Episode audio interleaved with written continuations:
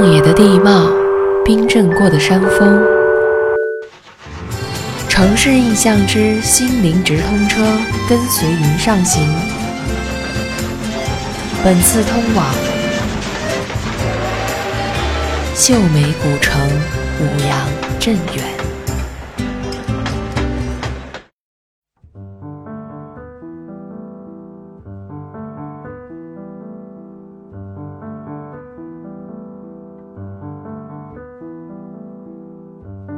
梦里的那座城，古老的青石板铺的小路，是那么的古色古香。斑驳的墙面，留下了多少人一年又一年的印记。一排排房屋整齐地排列着，青色的屋檐微微向上翘起，似乎一个个绝美的笑容，印证着这座古城曾经的沧桑。带着这份寻找，带着这份寄望，我们来到了位于黔东南州五羊河畔的古城镇远。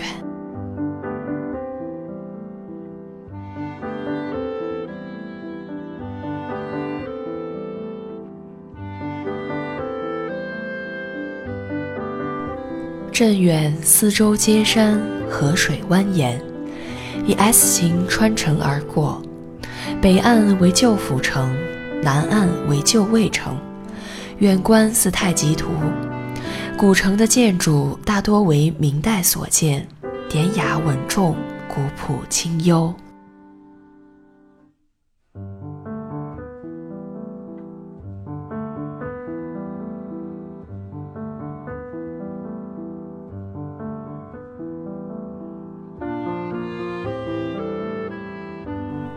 镇的很多巷口都夹杂在路边小店之间，随意走进一条小巷，顺着细窄的石板路一路往上，两边坐落着古民居，青色的瓦房，白灰的墙，一片又一片的瓦片整齐有序地在木头架子上排列着，既不单调又不乏味。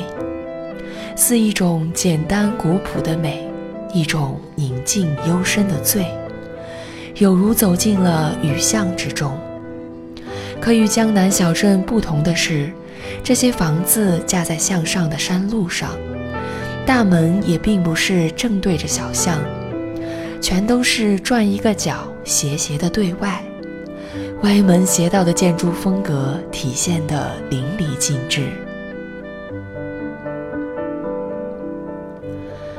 不少商帮会馆安静地立在那里，堡垒似的石楼外，灰色的石砖上雕刻着精细的花纹，不知经历过多少风雨和盛世的轮转。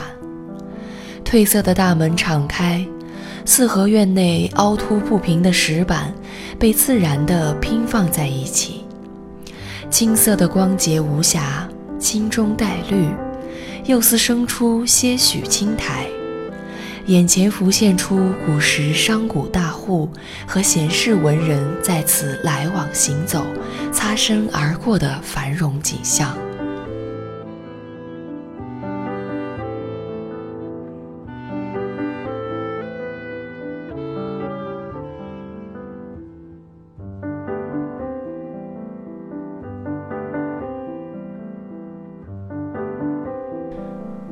了不知多久，才从中走出，顺着大路走到老大桥的祝圣桥，石砖砌垒而成，石面早已被行人走得发亮。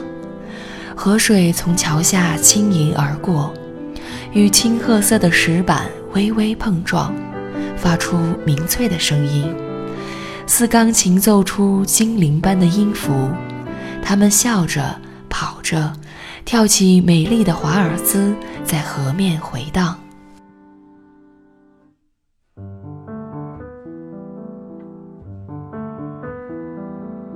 桥中是一个三层三檐八角攒尖顶楼阁建筑，阁楼挂着魁星阁的牌匾，也被称为状元阁。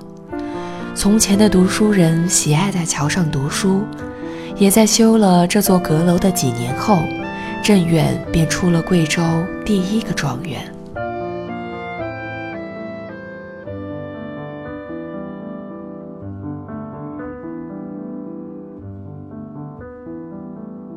河东是建立在悬崖峭壁的青龙洞古建筑，这半面峭壁上，树丛参差中高低错落着佛教经殿、道教庙堂、儒家书院和会馆。洞在悬岩峭壁间，石门傍水敞开，门上石匾横刻篆书“入前第一洞天”。踩着石阶进入其中。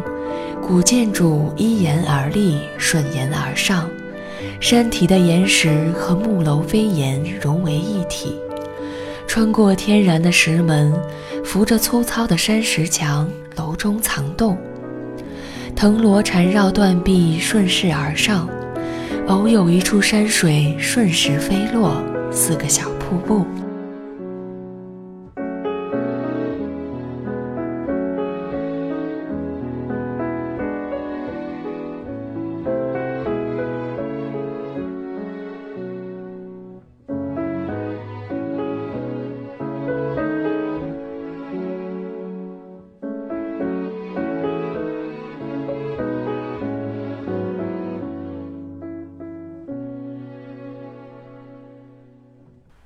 张三丰曾修炼过的中原洞内，相传他睡过的石床冰凉，似包袱和雨伞似的钟乳石，被后人称是他留下的遗物。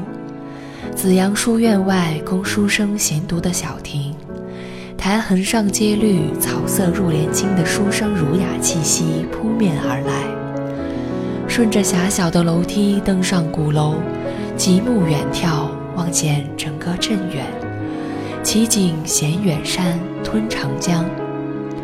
不是磅礴的壮观，不是江南的烟雨朦胧，独属于镇远的宁静。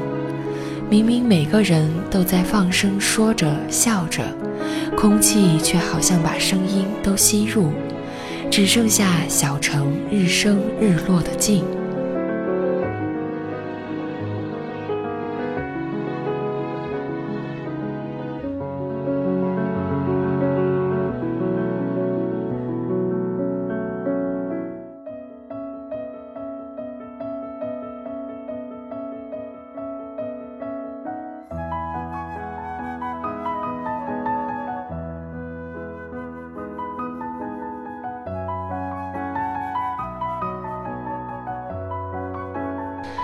从镇远城祝圣桥往西行四公里左右，就到达铁溪口。溪水从桥下流淌而过，高耸的断壁悬崖，生的枝叶茂密的树，水竹林映得满眼绿，连石头上也布满青苔。沿着竹林深处寻觅，有一汪清潭，潭水是那么的清亮。如同一颗光滑灿烂的绿宝石，镶嵌在这群山翠绿中。微风轻拂，掀起层层旖旎。夕阳西下，余晖洒满水面，波光粼粼。望着深不可测的池水，突然心生敬畏，犹如被这深邃的潭吸入一般，不敢再靠近。生怕打扰他的宁静，继续顺着路，途经一个溶洞，一入其中，就仿佛从盛夏中脱离出来。水顺着钟乳石滴下，回声阵阵。有时宽敞似迎客大厅，头上如艺术雕刻般的石顶；有时途经暗河，扶着湿润的石壁。他一脚踩滑，有时看着怪石嶙峋，竟觉得到了另一个空境。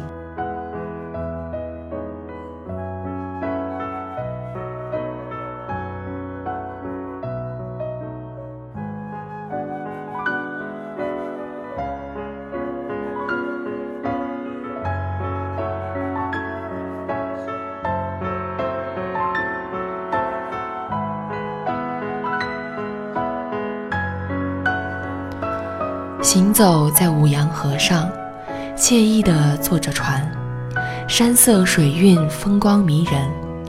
望着奇形怪状的山峰，一会儿是孔雀开屏，一会儿是一锭金元宝，不得不感叹大自然的鬼斧神工，在他手中没有什么不可能。随着远近的不同，这些山崖似顽皮的孩子，又变了形状。呼吸着新鲜空气，清风徐来，疲惫都消除了。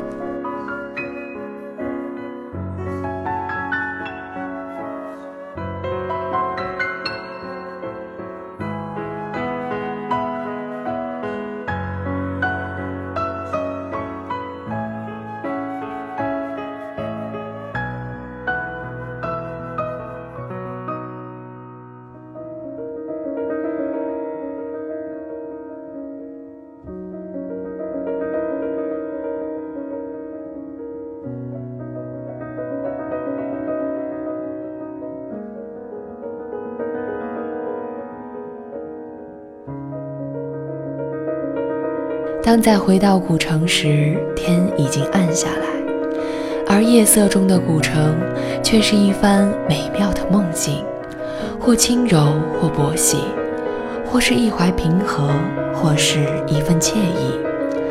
河两边的灯笼点亮，桥上的五彩小灯在黑暗中闪烁着，光洒在河面上，河水流动。光影随着波纹散开又聚拢，穿过隐着人群，随便寻找一处临水而设的茶水酒吧，买了一杯当地特色的甜米酒，边喝边吹着和风走着，无意间回头，看见祝圣桥上的灯光变换着颜色，一时失了神，像是走进了古代市井之中。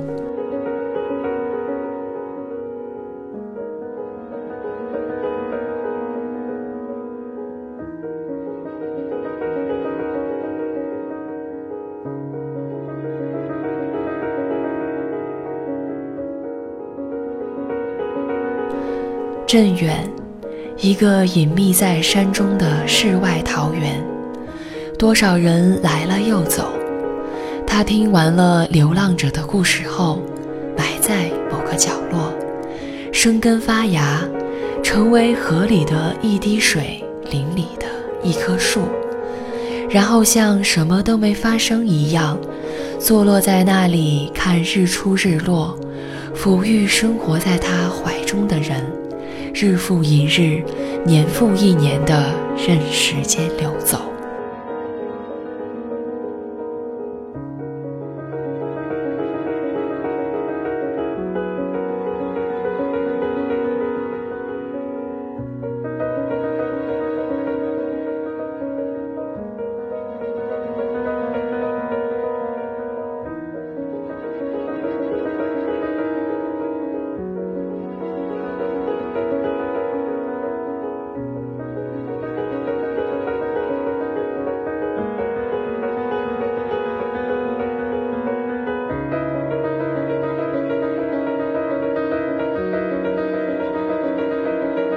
如果您喜欢我们的声音，请关注微信公众号“云上行 ”，Y U N S X 九一，谢谢您的关注。